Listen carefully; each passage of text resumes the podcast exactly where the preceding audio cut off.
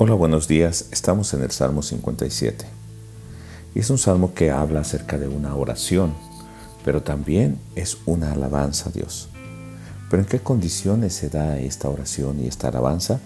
Lo podemos ver a través de analizar cómo es el autor, cómo es David y cómo se siente.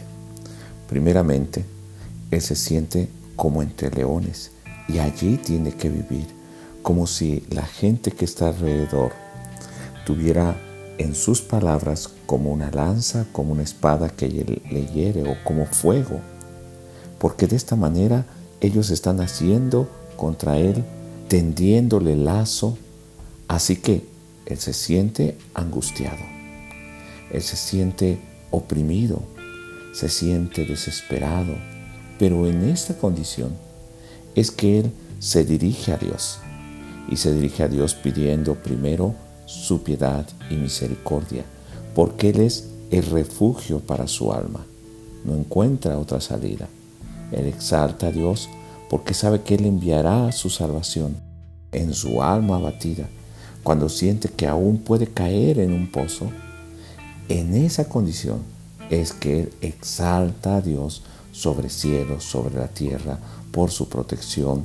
El corazón de David se mantiene firme en el Señor. Y en esa condición de adversidad es cuando Él quiere levantarse y alabar a Dios, exaltar el nombre de Dios para que todas las naciones puedan conocerle.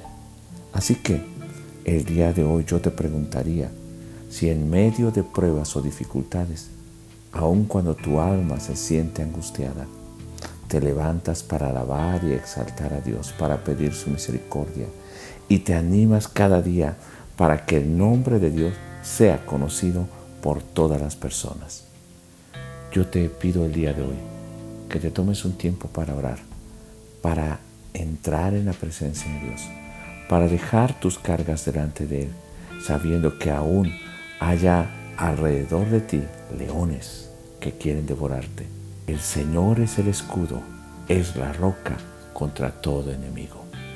Dios te bendiga y nos escuchamos en el siguiente pasaje.